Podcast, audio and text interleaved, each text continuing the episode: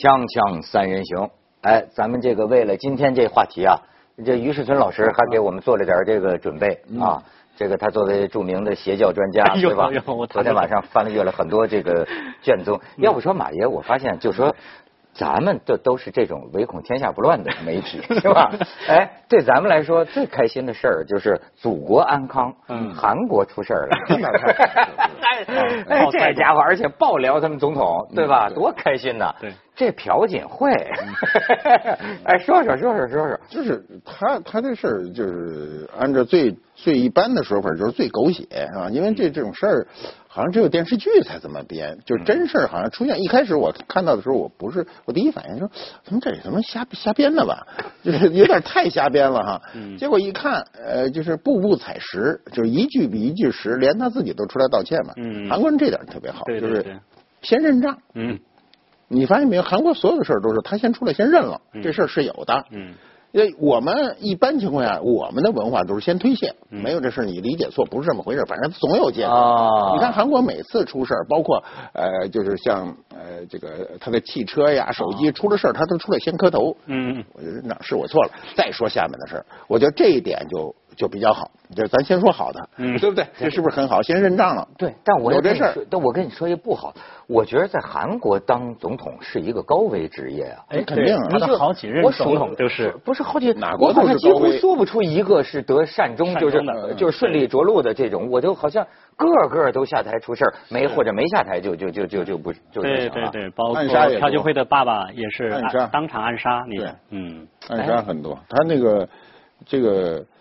过去我听过一个北京老市民说过，这个韩国人他说的有意思，说咱们跟人家磕不了。我说为什么磕不了？说你想他吃狗肉喝凉水的，咱他磕不了。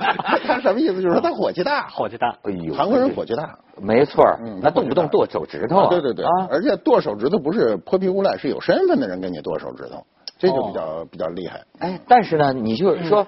韩国呀，挺爱弄这个教的，嗯，我才知道他很多个教，嗯，然后好像还曾经有一个韩国人啊，就到日本创教去了，最后跑就出了事儿啊，跑到美国，嗯，但是你说让我都恨呐，你说他敛多少钱？八亿美金。好像叫什么社里教，叫什么教？社里教好像不算多的，对，不算多的。这个他这样就是东北啊，就是一个是韩国，就韩国包括朝鲜啊。原来历史上，咱说历史上，历史上不分韩国、朝鲜嘛，包括日本，他的这个就是这种小宗教特别多，日本非常多，多极了。这这是像那麻原彰晃，麻原彰晃是邪教，是定性的。他现在是就是他有这样一个中间地带，就是邪教，就是我们说的邪教是定性，这个定性不是个人定性，是政府定性的，定性为邪教，还有宗教之间这一块东西特别多。哎，那照这于老师刚才跟我说，韩国没有邪教。对，就是就是我觉得邪教这个词儿好像只有我们汉语里面。会说的多一点，在现代的很多国家，它不存在说这个教是邪教，因为毕竟有宗教自由、思想自由，我们很难定义一个宗教小团体或定义一个思想流派说它邪不邪。虽然我们自己经常会说，你包括我前不久还问问搞几个搞历史的啊，谈我们那个知知识圈的一些人，还说啊那个人很邪，或者那个人是野狐禅，那个人身边的一帮粉丝就是。就是有点走火入魔了，就跟着邪教跑了。他是他容我们容易这么定义，但是我们其实是没有权利来定义这波人就信邪了，除非他们说他们违背了这个社会道德，甚至触犯了司法，否则的话我们就很难去说人家是邪教。哎，就你说这个是，你你把这个邪的这个定义啊，这个扩大化，扩大化。对。但我发现就是很多人需要依赖，嗯，这个很有意思。我我这你要说网上啊，或者是社会上，你就看吧，包括这个大学教授是吧，文化名人你瞧见没有？那我这谁身后就跟着一堆人五人六的，我让他给崇拜。而且，那你那像像那个文涛，那我们这几年我们最流行一个词儿，说朝阳地区呃朝阳区有三千个仁波切，嗯，那每个仁波切下面一大堆信徒啊。我还说的这个，我还说的是不见得是仁波切，你比如说，哎，好比说。呃，好比说一波家庭主妇，嗯，一波女的，嗯，甚至啊，这个还是挺有文化的，对对。但是他们呢，好像女的爱粉个人，你知道吗？就是说，比如说一教授，那粉哎，出过几本书，有一个观点，你就看吧，这女的跟咱们男的，当然我这又歧视女性了，但是可能男的也有啊，他跟咱的不一样。咱说马爷，我佩服您这有学识，那我就请教该怎么着怎么着。我见到的好多这女学生，她不一样。嗯，她最后混的吧，就跟你家里的，就是说，哎，这教授要吃点什么呀？教授，我今天给你带点荔枝来。今天咱们给教授做顿饭。哎，这教授我没碰到过这个。哎，赶快，你还没成为学校，成为学校教主。他是他这样，就是人的精神依赖是一个非常复杂的问题。嗯，我们有些东西可以解释，比如宗教问题，有的还是可以解释的，有些是不能解释的。不能解释不代表它不合理。嗯，那么现在我们，你比如说邪教这个问题啊，出来就说他是邪受邪教控制。嗯，这条你注意看正面的新闻都没有，对，没有任何人说这句话，没这么说。这是民间的一个说法，朴槿惠被邪教控制，说他爹呃被刺杀以后他的精神崩溃。对对对。那呃我同意，因为。他的父亲，他这个这个父亲的这个被暗杀是非常残酷的。嗯，当年在这个国际上都是轩轩然大波。是，这次这个事儿也是轩然大波。人家说了，这个什么这个美国有线网 CNN，什么 BBC，什么全没戏。这回现在最牛的是韩国，韩国媒体社，他控制全，因为他一会儿撒一点，一会儿人家有有节奏的往外撒东西。据说。那个电脑里呢东西有相当一部分还保留着呢，一点一点给你往外散。啊啊，有，真是啊！所以人家那个媒体的就是力量，咱们先说它的力量，强大，很强大，真的很强大。这次能看出来。哎，但是呢，他就说，你说这种教啊，嗯，呃，当然你不能说谁受谁控制，对。但是那弄到像中国那个全能神呐什么的，那啊。那肯定是邪教，全神教，全神教，全神教吧？他那不是唆唆使人去去杀人吗？就是那个那个那个麦当劳发生那个事儿。我们你的意思就是说啊，以这个罪行定罪。对，我觉得以触犯社会的道德，触犯司法，对吧？是吧？我给你讲一个定义啊，就是哎，我在这个网上看见一个，我觉得大逆不道的一个一个观点啊。这个观点就是说，世界上只有两种宗教。老牌邪教和邪教，对，因为因为你看，他他他从这儿咱们可以学习一下我国的标准。啊，我国有一个定义，就是说，邪教是指冒用宗教气功或者其他名义建立神话首要分子，嗯，就把首要分子为神啊，神话首要分子，利用制造、散布歪理邪说等手段蛊惑、蒙骗他人，发展、控制成员，危害社会的非法组织。啊，邪教大多是以传播教义、拯救人类为幌子，散布谣言，且通常有一个自称开悟的，嗯，具有超自然力量的教主，以秘密结社的组织形式控制群众。啊，一般以不择手段的敛取钱财为主要目的。然后这哥们就说了，说如果拿这个标准开卡，恐怕世界主要宗教在最一开头的时候都是邪教。对，比如什么。这个基督徒在最早的时候啊，呃，门徒四追随耶稣四处传播耶稣的奇迹，是不是神话首要分子？然后什么耶稣是不是要求他的信徒们抛弃财产、抛弃家人？还说手扶着犁向后看的，定进不了天国。我也不知道这是什么，手扶着犁往后看，定 就或者说那个富人，你要想上天堂，你就那个比钻针眼还难，对吧？等等，他说，那么。这种按照这个定义又该怎么说呢？嗯，那他至少没有危害社会啊，他没有对社会进行危害啊。就是说，你说的我们说的老牌的这些宗教，他只是说让人们自愿的跟随他。对，这个宗教是这样啊。这个他第一个问题是要他先解决自己问题。嗯。他解决自己的事儿，这就没事儿。他不攻击别人。对，对你一旦利用宗教去解决别人的事儿，这开始就走偏。嗯。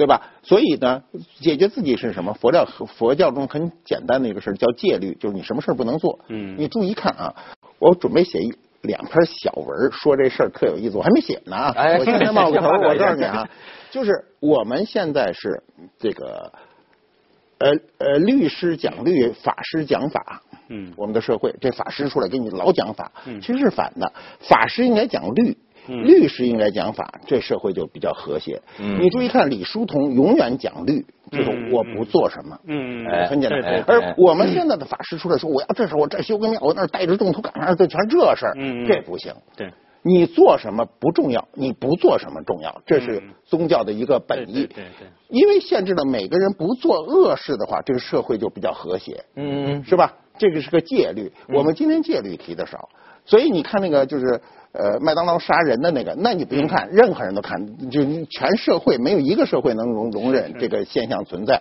就是他逼迫别人去做事儿，这是肯定不行的。嗯。你就。违背了自愿的一个原则嘛？哎，所以就是说，这里边好像有一个衡量标准，就是说啊，所谓的叫做普世价值，就说这个人呐，他甭管是什么教，他他甭管说什么，但是他要让你干的事儿，嗯，哎，其实这就让人想到孔子说的，嗯，我觉得己所不欲，你说道不远人哦，道不远人，就是咱就说呀，嗯，哎，其实。这个最高存在是什么？这是个不可知，是对吗？谁也可以对他提出自己的猜测和主张，对吧？但是问题在于，你看，你有个我，我就觉得他们说的普世价值，我就想起孔子说的这种。嗯，哎，你看孔子，我我现在越来越崇拜孔子了。小时候，小时候经常说孔老二，孔老二什么的。但是现在我就看《论语》啊，呀，不，就是他呀说的那个特别。中庸，你不是他不像孟子，你觉不觉得？孟子说他舍生而取义啊，这家伙讲的，就是弄不弄死一个给我看看。那那必须这样，因为他在后面，他顺着那个不能说，对，必须再夸张一点，这正常的。你看孔子他讲的就是说，哎，守孝三年，三年就可以了，要不然呢，出去你怎么做人呢？但是呢，六年可能就多了，对吧？他的一个，他是一个比较通达人情的，对，而且。现在有一种新的观点，也不叫不一定是新的，我看书看来的吧，就是说，孔子不与怪力乱神。嗯，好，这个过去一般认为就是代表了孔子说未知生啊，焉知死啊，就是说你去探讨那个没用的干什么？其实你没考虑到当时的社会环境。嗯，孔子当时说这个话。是因为当时的社会就是一个怪力乱神的社会，嗯，这个当时就巫的这种传统下来，你看有个心理学家叫荣格嘛，嗯，荣格就提出就是说叫集体无意识，无意识的，就人类的早期啊，嗯，个人意识是没有觉醒的，嗯，比比如说很多原始先民，对，他是一个集体无意识，一个一个巫，好，哎。其实孔子就按照这个这个有个雅斯贝尔斯的那个轴心时代的那个理论，就是在公元前六世纪的时候，地球上出现了很多觉醒者，嗯，呃，释迦牟尼，孔子是一个，所以什么叫觉醒？其中之一就是个人意识的觉醒，甚至你可以说个人理性的觉醒。但是你看他在那样一个社会下，周围全是怪力乱神呢，他所以他就说我不说。我不与怪力乱神，怪力乱神在当时的社会，它实际上还是一个独立意识的觉醒。所谓集体无意识，是不是集体无意识？是。集体统一在一个意识之下，你比如统一在巫之下，你说他们都无意识吗？有意识，有个巫在那儿。但在群体的人，哎，你比如你看今天邪教的很多这帮群羊们，嗯，你就觉得他的灵魂好像全卖给这个。对，所以所以宗教的出现就是一个一个宗宗教。当然我们看到的现在都是大宗教，你比如说佛教啊，这个基督教，这个伊斯兰教，这都世界级的大宗教。那小宗教多了去了，是啊，甚至弄不好仨人弄一宗教，你谁知道？就他仨人知道谁。锵锵叫，那你就就一死不了了。锵锵三人行，广告之后见。哎，马爷，你你这个岁数的，我给你看几张照片，你可能觉得很亲切，你知道吗？就是哎。谁对这个邪教、这个怪力乱神真有办法？哦，我所记忆中的只有伟大的中国共产党哦，灭了你！当时你知道五十年代哦，一贯道，我知道，你知道这个一一贯道啊？实际是日本鬼子的时候都扶持的。对，因为这个跟日本人的那种，他觉得就是说儒佛神道什么都是合合一合一了。对，对，所以日本侵略中国的时候都扶持这个一贯道，但是到了新中国。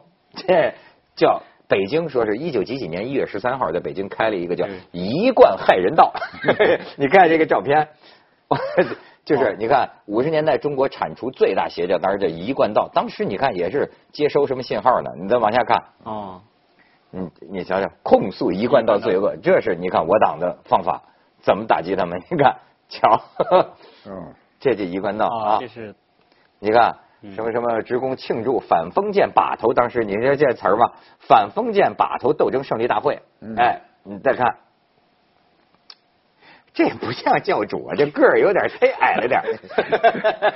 对，哎，你说是不是？我党对对对对这有招。我刚才看第一第一个片子不太像一贯道的，第一章就是那人都这样的，你看他的所有的着装都都不是那个时候都是好有点新新。对，那个可能很晚出片不是不一定出错了，他可能是别的事儿，因为他那个服装不是那个后面的都是一个时代的服装嘛。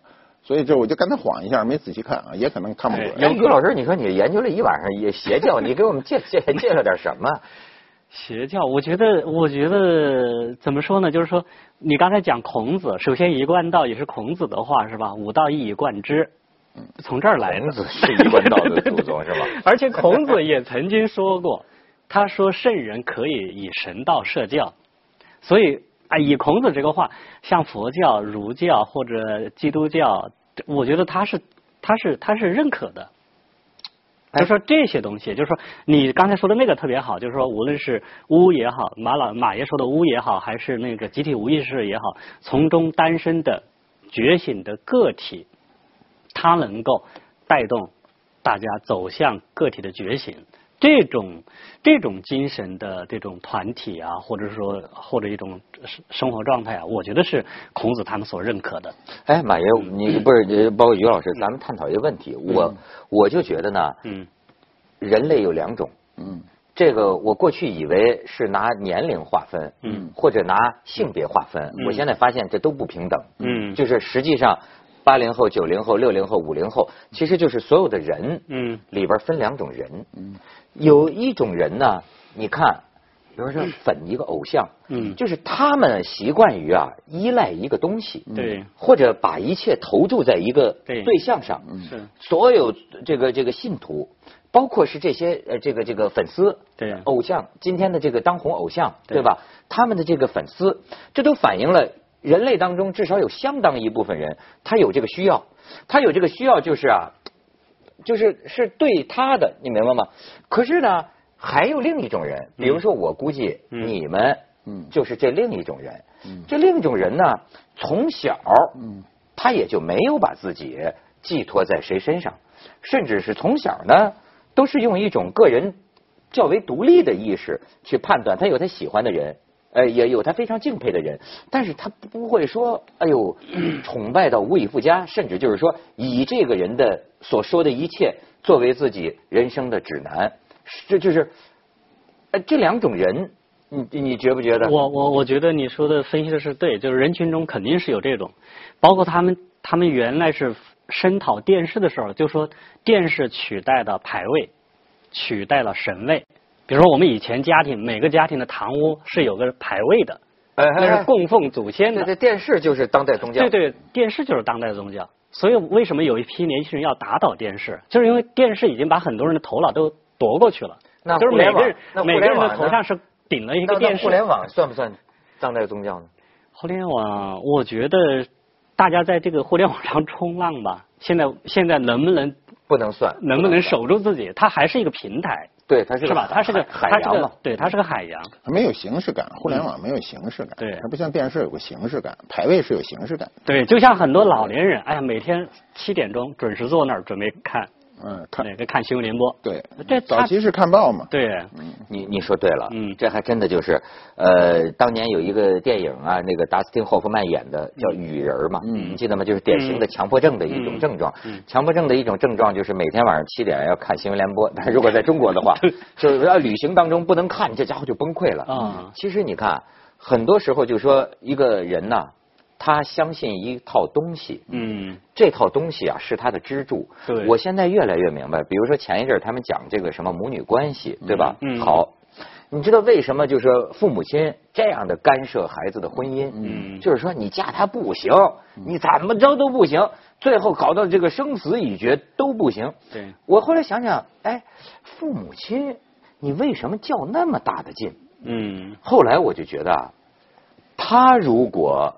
改变了，嗯，就放弃了自己相信的一切这些道德观，这些关于门当户对、关于选择女婿或者选择媳妇儿的这个标准的话，嗯，我想他生活就空垮了，他垮了，他也垮了。你说这就像有些你知道那个老教授啊，就是说临死不承认自己的观点错了，对，嗯，因为这就像是有些人讲，就当年的这有一些受过迫害的人一样，嗯，他就是说。如果我们否定了我们这一辈子信仰而为之奋斗的东西，嗯，这个我我我觉得我的人生对，呃，那个安置呃我们上一代人是有这个这个感受的，我们就不不是，因为我们这一代人走过的路就是不断的在否定的一个过程。嗯啊，我们也有过，不是我们这一代人哈，我年轻的时候没有这种，就你说的粉什么哈，那时候我们粉毛主席啊对对啊。你真心粉过毛主席吧？那当然，那所有人不是我，那个社会 所有人啊，那个社会，那个社会几乎所有的人，因为我们能看到这个局面，因为我看到过啊，嗯就是呃，六六年毛主席天安门城楼上这个接见，我们站在西单那西单那离那儿多老远，那所有人都说看见了，嗯那我确实从心里觉得看不见，太远了，还拐一个弯儿的上哪儿看去？那你就认为怀疑看见的人但是每个人有这这个以以幻为真的那种呃对，每个人都那是真正的信徒每个人都泪流满面。哦 就是我当时还小啊，但是我能看到啊，那我很震惊嘛。你你没泪流满面，我们那时候小不太会，就是还没进入那个状态。啊对对对是是是啊，就是看所有的人，那很多人是把屁股摔坏了。为什么屁股摔坏？就是雀跃的时候就不知道落地，然后屁股着地了，这个摔坏。而且不是一个，很多人。哦还有那个真是这样状况，那个状况你多高啊我天哪你没有看到过。但是后来你对这个，因为你随着年龄增长，随着对事物的判断，随着你接受的信息，就是你书读的多以后，你会发发现。这个这个世界跟原来的认知是有差距的。嗯现在小孩儿，你比如说他很小的孩子，小男孩儿、小女孩儿喜欢一些星啊，就是我们大人看着很可笑，但是他们不觉得可笑，他觉得都是发自内心的。那我觉得也挺好。嗯人他总是要有一个就是粉的过程。嗯有个过程。这是一个我们为什么说有这个模范或者说模样呢？就是你必须得有一个版本在那我们怎么去靠拢？人没有谁有先知先觉，除了有先知先觉那几位，剩下的人都是后知后觉，都是要向先知先觉靠拢。嗯所以这是一个靠拢过程。你看这个袁景惠这个问题，非常说明一个什么问题？就是她为什么信闺蜜的？嗯，其实你知道，男人，我现在想来想去，男人很少有闺蜜，男人有哥们儿吧？哥们儿跟闺蜜不不不一样，而且闺蜜一翻脸全是大事儿。你看没？他们世界上，你那个莱文斯基是怎么出的事儿？嗯你想得起来吗？莱文斯基当年跟克林顿，哦，是她那个闺蜜。她跟她闺蜜说这事儿，嗯天哪！对不对？她不会跟我说，跟我说我就说这这有这事儿吗？先怀疑，这是吹牛的吧？没错那闺蜜就不全给录了。啊对不对这是不同人从这个都是闺蜜。你看她这次出事儿就是这闺蜜，闺蜜呢，就是它可能时间很长，咱也不知道它历史啊，大概几十年的历史。嗯那么导致它后面的这个恶果，就是那孩子离华大学这事儿，啊是吧啊？对这个在呃在韩国那个社会，我认为都是不可能出现，它就愣出现了，就是为你更更改这个招生简章。嗯你不学习也有高分，那你那什么世界级的大学呀？对不对？你看那是韩国首屈一指的大大学呀。哎，这也就说明了，其实韩国说到底，你也不是西方社会。对嗯，这就是所谓东方民族啊，有人情啊现代化了半天呐，对你骨子里啊，其实都一样，对是吧？我也是对，这么认为。锵锵锵锵锵，开又又发 发表了啊，锵锵三人行广告之后见。你说这个闺蜜啊，我都又想起啊，嗯这个乡愿。哦就是咱们过去使用的这个东方民族的概念，乡里乡亲，家长里短儿你发现没有？中国人离不了，不是不光中国人，就就就东亚这一块儿对，因为你看，我看那个日本电影，嗯日本的政治。啊，他电影里表现的都是，甭管你什么首相啊，你这个那个，咚咚咚跑到一个小茶室，那里边一大佬，还得啊，大家嗨嗨嗨，过去选举去了，对吧？你你再看你再看台湾这所谓民主背后是什么？对对吧？你就是说，哎，报你这韩国你看出来了，他是八女，对八女，好家伙，就是一个这他私下里背后老有抱这么一团儿，而且而且它它主要是东方文化形成的，因为东方文化的这种就是儒家文化都比较收。收呢，他就没有办法去公开的去说。你比如中国女人很难再坐着，你比如你弄一女的锵锵三人行，或者你哪天找俩女的来大谈性，他们谈不出来。他他们只能只私下里啊，但是他们俩自己在一块儿，他们说什么咱不知道啊，没错他肯定也不让我听，哎是吧？他说的就特露骨，就很多这种闺蜜之间特别露骨。